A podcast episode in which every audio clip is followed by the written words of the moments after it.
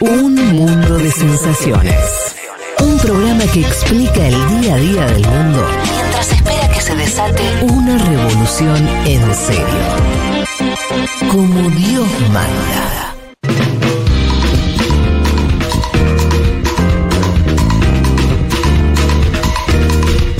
Última parte de esta emisión de Un Mundo de Sensaciones, nos acerca- acercamos lentamente al final. Siguen cayendo mensajes sobre las cuestiones uruguayísticas de las que estamos hablando hoy, las mejores respuestas de qué cosa de Uruguay te gustaría eh, incorporar a tu vida. Eh, hay respuestas muy interesantes. Por ejemplo, alguien nombra el postre chajá. Esa especie de balcarce con duraznos, el matambre de la- a la leche que también se hace en Mendoza. Bueno, eh, distintas cuestiones, ya más referidas a lo culinario. Eh, tenía por acá otro que se me fue. Eh, hola Futurock, los saludo desde Nueva York. Querían tener oyentes en la Gran Manzana, acá está, esto lo dice Marce, donde enseño en el secundario una clase sobre más eh, incarceration, un problema, o sea, eh, encarcelación masiva, entiendo que es esto, un problema que demuestra bien eh, lo profundamente sistémico que es el racismo en este país, por supuesto. En su brillante libro, la académica Michelle Alexander demuestra cómo la cancelación masiva de afrodescendientes es nada menos que una forma moderna de la esclavitud, como también sugieren los usos de experimentos médicos que describió Leti en su gran columna. Me encanta el programa. Bueno, gracias Marce por escuchar desde los Estados Unidos. Bien. Bueno, nos vamos a, mm, a la columna de Juanma.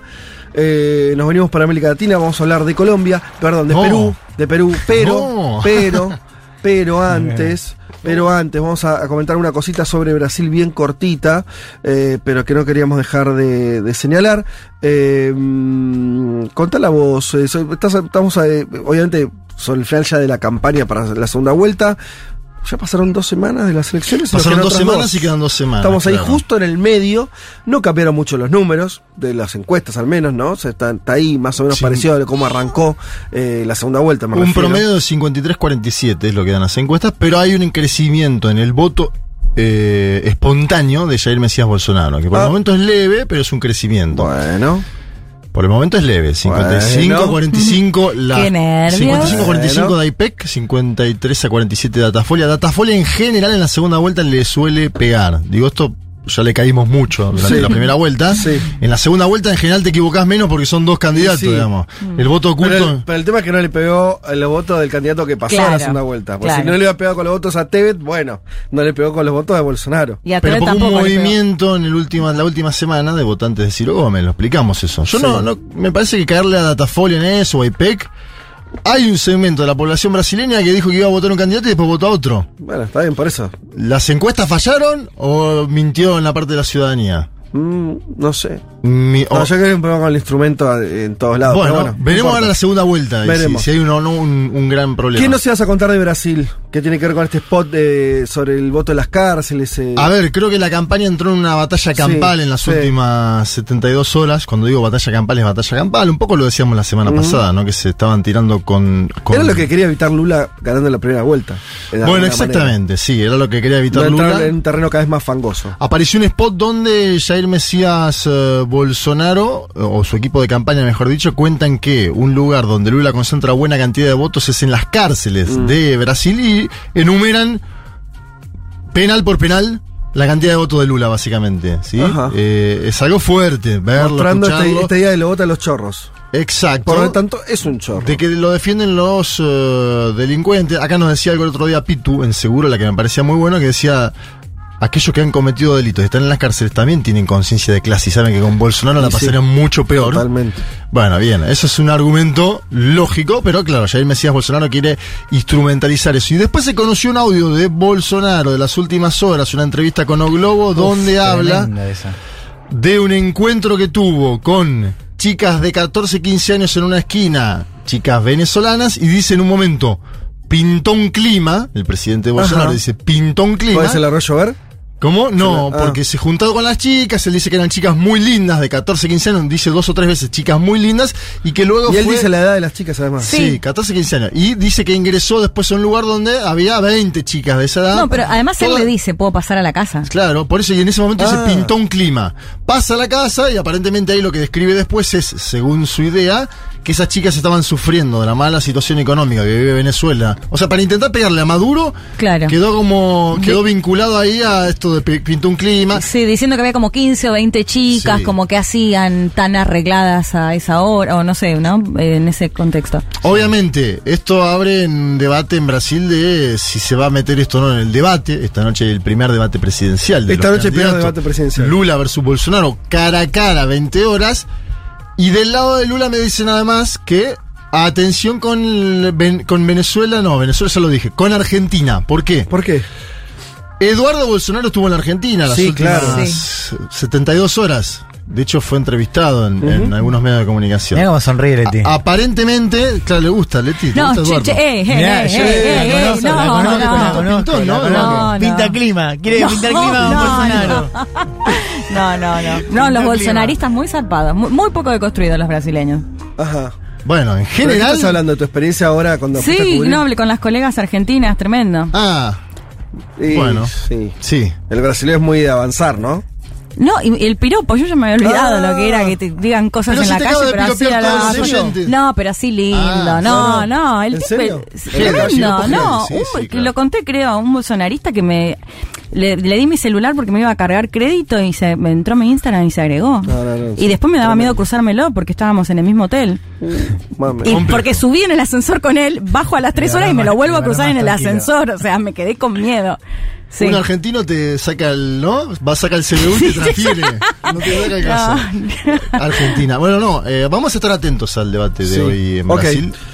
Yo digo, el debate en general lo veo muy picado. Bolsonaro tiene que descontar 6 millones de votos. Sí. Entonces tiene que ir con una estrategia agresiva. Claro, claro. Y Lula le puede tirar esta. le- ¿Qué dijiste, no, Globo? Ajá. De las chicas. Puede ser una batalla campal esta noche. Sí. Prepárense para eso. Creo que Lula tiene que mostrar tranquilidad porque es el, es el que está, ¿no? Sí. En- Es el problema para mí futbolístico, ya le dije más de una vez, el que va 2 a 1 arriba ¿Qué? y está complicado. Psicológicamente Lula, Lula tiene que tener compostura, Sí. tiene que ser el racional, pero al mismo tiempo, si ves que el otro está, aunque sea moderadamente creciendo, tu distancia no fue la que pensabas, eh, si te pasás de moderado y, y de, de- Sí, bueno, te dicen que hiciste un pacto con el diablo y no, que puede ser que pierdas terreno también y que lo otro sea más atractivo, digo, Bolsonaro sin mucho que perder, ¿no? Rompiendo todo, hay que ver. Bolsonaro va a No tirar piedra. Sí. Lula debate hace 40 años. No, claro, sí, Y no se deja bueno. intimidar tampoco. Así que me parece que vamos a hacer una noche bastante Bueno, convulsionada. Vamos a Perú. Dale, vamos a Perú. La fiscal general de Perú presentó el día martes una acusación constitucional contra Pedro Castillo con imputación de delitos de organización criminal, tráfico de influencias y colusión. Escuchen, por el supuesto direccionamiento ilegal, dice ella, de obras públicas para favorecer a empresarios allegados y obtener a cambio beneficios económicos. No sé si Castillo lo hizo o no, estoy describiendo lo Sí. que dice la fiscal general. Una acusación muy peculiar de los últimos 10, 15 años en Totalmente. toda América Lula, Latina. Cristina, etc. Bien, ¿quieren escuchar a la fiscal general Patricia Benavides haciendo el anuncio? La vamos a escuchar ahora mismo. Hoy, tras un arduo y prolijo trabajo de investigación por parte de los equipos especiales que lidero y en cumplimiento de mi función constitucional de investigar y perseguir el delito, puedo anunciar a todas las peruanas y peruanos que hemos hallado muy graves y reveladores indicios de la existencia de una presunta organización criminal enquistada en el gobierno con la finalidad de copar, controlar y direccionar los procesos de contrataciones en los diferentes estamentos del Estado para obtener ganancias ilícitas. Organización presuntamente liderada por el presidente de la República, Castillo Terrones, e integrada, entre otros, por los exministros Silva, Alvarado y el exgerente general de Petroperú, Hugo Chávez.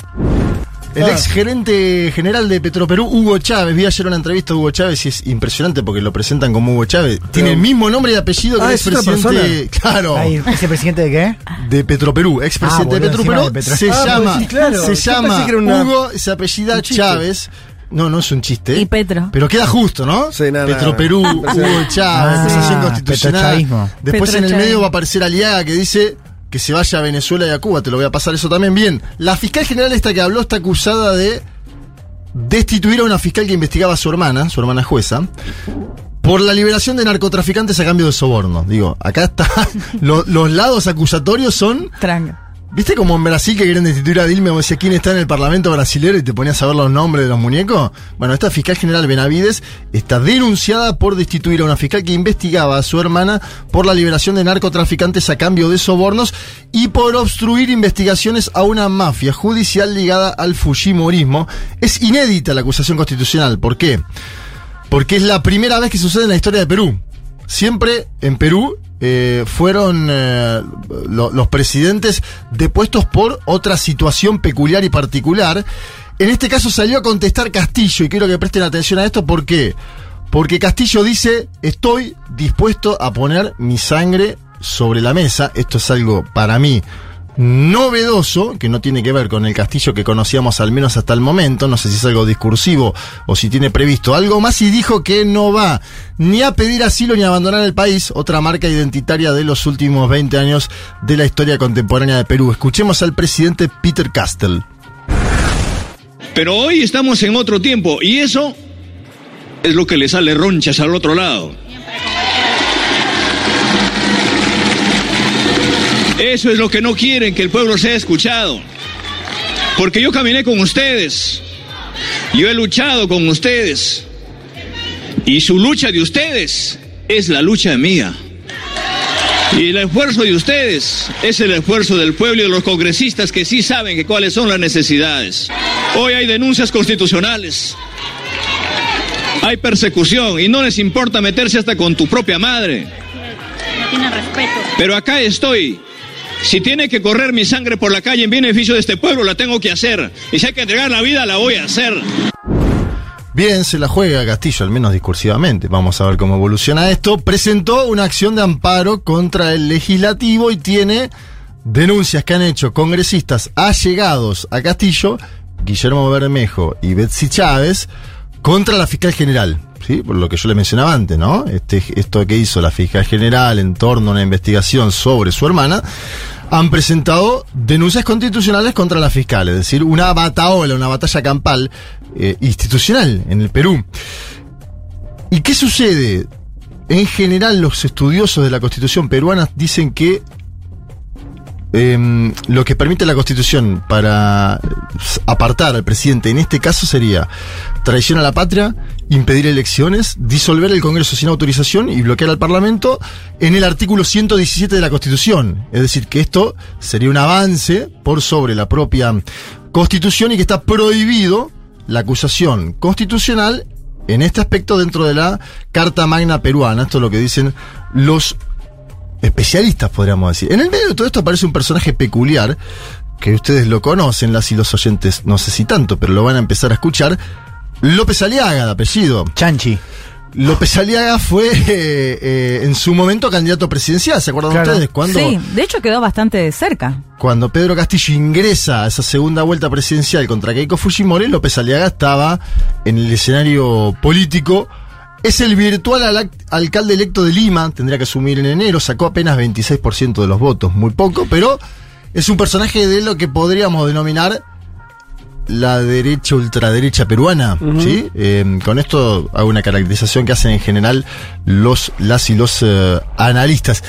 Fíjense el nivel de belicosidad que tiene contra el presidente Castillo, que uno, se niega a establecer un diálogo con el Ejecutivo, él dice, si me siento a dialogar con Castillo estoy avalando su gobierno. Dos, le dice que dé un paso al costado y que se exilie en Cuba o en Venezuela. Escuchen el nivel de belicosidad de López Aliaga, virtual alcalde de Lima. Yo creo que el Congreso no puede estar pues cómplice, ¿no? La, la fiscal de la Nación ha hecho un trabajo heroico. ¿ya? No he visto una fiscal de la Nación en los últimos años que tenga pues el coraje que tiene la fiscal de la nación. Yo no voy a decir al Congreso qué hacer. El Congreso tiene la responsabilidad histórica también de limpiarse de los niños, ¿no? Raro, ¿no? ¿Qué, ¿En qué país estamos, no? ¿Qué presidente tan distante del pueblo, no? Eh, renuncie y se asile y se vaya al país que a tanto admira, pues Venezuela, Cuba, el país que le, le encanta, que se asile, pero, pero que nos liberen de esta pesadilla, ¿no? Bien, lo escuchaba, ¿no? Hay algo que no entiendo. A ver, Juan, sabemos un poquito, no sé si querés seguir con la historia, pero como estamos medio corto de tiempo, pero para volverlo más comprensible, ¿cuál es el clima que hace que, que alguien que ganó una elección eh, para alcalde tenga este discurso de, bueno, como que estamos en, en una especie de pesadilla por el gobierno de Castillo y emparentándolo con una izquierda radical, cuando nosotros vemos que Castillo no logró tomar ni media medida. ¿Hay algo- ¿Entendés lo que te quiero decir? Sí. Explícame esa diferencia. No, me parece que han visto emerger un liderazgo que tiene algo de popular en un segmento profundo del Perú, lo En un país antes, que el no ten- campesinado, claro. etcétera, etcétera, Claro. que no es de Lima, Sí. que perdió abruptamente en Lima o profundamente contra Keiko Fujimori, Sí. acuérdense la elección categórica que hizo Keiko Fujimori en Lima. Sí. Me parece que tiene que ver con eso, ¿no? No, por esto es importante. Claro, vos decís que a pesar de, de ciertas parálisis del gobierno, Castillo sigue Sigue siendo visto eso. como un maestro chotano, de Chota, Sí. eh, de Cajamarca, que es del interior profundo. Y los sectores de la lid limeña que dicen, a este tipo Hay que limpiarlo. Hay que, hay que apartarlo. Y es más, ya están negociando, y esto lo pongo sobre la mesa ahora, con la vicepresidenta, con Dina Baluarte. Digo esto para ser muy sencillo y muy claro. Ya hay, vos entrás a leer algunas editoriales de Medio del Perú donde dicen, ojo que Bo- Boluarte podría oxigenar al Ejecutivo, ¿sí? Pensando en un reemplazo, en que en Claro, alguien tiene que Castillo. quedar, digamos, Sí. ¿no? Si el profesor cae, este maestro cae, alguien tiene que quedar en su cargo. Y, y si cae incluso sin haber tomado una medida trascendental, como vos decís. Pero bueno, cuando ellos huelen tu debilidad, también van a buscarte. Y por eso creo que el profesor, un poco más inteligentemente que en otro momento, dicen, che, acá yo esta vez no la voy a dejar pasar. Yo esta vez me voy a plantar. Pase lo que pase. Después hay que ver si lo hace. Vamos a escuchar por último a un congresista de Perú Libre. Estoy hablando de Alex Flores. Me interesa Perú Libre porque el, el presidente se fue de este partido. Acuérdense los debates que tuvo, ¿no? Es el partido Sí. por el cual llega a la presidencia. Alex Flores dice, yo no sé, la verdad, si este gobierno tuvo algunos actos que hay que, que investigar y se investiguen, pero el- quien está detrás de todo esto es la derecha golpista peruana, así lo llaman esos términos, es muy similar en eso a la tonalidad del presidente peruano. Vamos a escuchar a Alex Flores, congresista de Perú Libre. Yo creo que aquí en Mávila hay que guardar un poco de calma, de transparencia, de objetividad. Nunca hay que dejar de lado eso. Vemos por un lado, eh, es cierto, ciertos eh, indicios, eh, sombras, ¿no? En, en el gobierno, que está muy bien que se investigue, pero también vemos un apresuramiento por parte de la derecha golpista, de congresistas golpistas y de un sector de la prensa que se suma a esa versión del golpismo. Hay presunciones, ¿no? Correcto. Que se investiguen. ¿Y a usted le un presidente de la República debería mantenerse representando a la nación si es sospechoso de todo aquello cuanto se le acusa? Definitivamente, claro que sí, Mávila. ¿Cuándo a un presidente se le ha vacado, se le ha suspendido o inhabilitado por una sospecha? La vacancia o la suspensión es, un, es una figura política extrema, ¿no? Y para ello necesitamos una prueba contundente, real, veraz, palmaria, que nos demuestre. Bien, dice el asambleísta que no hay pruebas. Eh, estuve hablando hasta con ex asesores de Castillo que se han dado vuelta directamente y que dicen este es el momento de que se lo investigue, Ah, mirá. de que se vaya a fondo. Marco esto para dar cuenta de un escenario que se le ha complejizado. Ustedes se acuerdan el, periodista de Bigote, Nicolás Lucarde, Sí, exitosa, lo hemos traído en muchos momentos. sí. Un periodista que en su Que momento a Castillo. casi hizo campaña por el profesor Castillo y que ahora uno lo ve y está Exitosa. Está a fondo con la, ¿no? Con el ¿Con cambio qué? de gobierno. Ah, ¿sí? Sí, claro. Por eso digo, Castillo ha perdido apoyos diversos. Por ahí se ha equivocado en muchas cosas también, Sí. ¿no? Porque uno cuando pierde apoyo tan variopinto, Sí. un ex asesor que te insulta, otro periodista que hizo campaña por vos y dice "A- andate, un alcalde nuevo de Lima que dice que se vaya a Venezuela o a Cuba, estás en una situación de asedio grande, fuerte, y los que te sostienen son paradójicamente el partido que te llevó ahí, que es Perú Libre, ¿no? Que es el único que sigue diciendo en el Parlamento, junto con otras proyecciones de progresistas, la verdad que nosotros no ponemos las manos en el fuego por este hombre, pero lo que está enfrente, lo que le está haciendo la operación es la derecha más recalcitrante de este país. Me parece que ese es el escenario complejo, sinuoso que tiene el profesor y además la conspiración interna. Porque digo, Esto es como en todo intento de impeachment o de destitución. Si hay un vicepresidente que se pone al frente y en un momento dice, yo estoy para jugar, denme la camiseta, como hizo Michel Temer en Brasil, y bueno, hay que ver qué hace la burguesía, ¿no? Los sectores que están detrás de, de, este, de esta destitución. El Fujimorismo está seguro. Tiene la cabeza puesta en sacar al profesor Castillo. Un segmento de los partidos tradicionales también. Hasta ahora, paradójicamente, los que lo defienden son algunos de los que estaban con el, con el gobierno, que se han ido, pero que lo siguen defendiendo de afuera. Sí. Esa es la debilidad que tiene hoy el profesor Castillo en un país donde gobernar es más difícil, ¿no? Es el trabajo Pa- más insalubre del planeta. ¿Gareca sigue como director técnico de la selección peruana? No tengo chequeado ese dato porque no fue. Se fue, se, se, fue, claro. oh, Bueno, porque era el mundiales- chiste que go- eh, estaba desde Claro, 2015, Gareca duraba mucho más. Gareca que los Sí, presidentes Gareca duraba más, pero no llegó al mundial. Y Oh, ojo que el profesor Castillo en eso hay que decir un dato, ¿no? El otro día lo decíamos con Julia. No le conocemos nada del gobierno. Ahora sigue sobreviviendo, ¿no? Es esa Sí. persona que vos decís, no sé cómo. En el medio aparece un ministerio a cambio de algún voto en el Congreso. Estas cuestiones son muy trascendentales en países como Perú o como Brasil, por ejemplo. Vamos a ver qué pasa con esta nueva crisis política en Perú, Bien. si es el final o no. De Listra sabemos que es el final, lo dijo Juan Elma categóricamente. Sí. Sí. De Pedro Castillo no me animo a decir nada. Perfecto.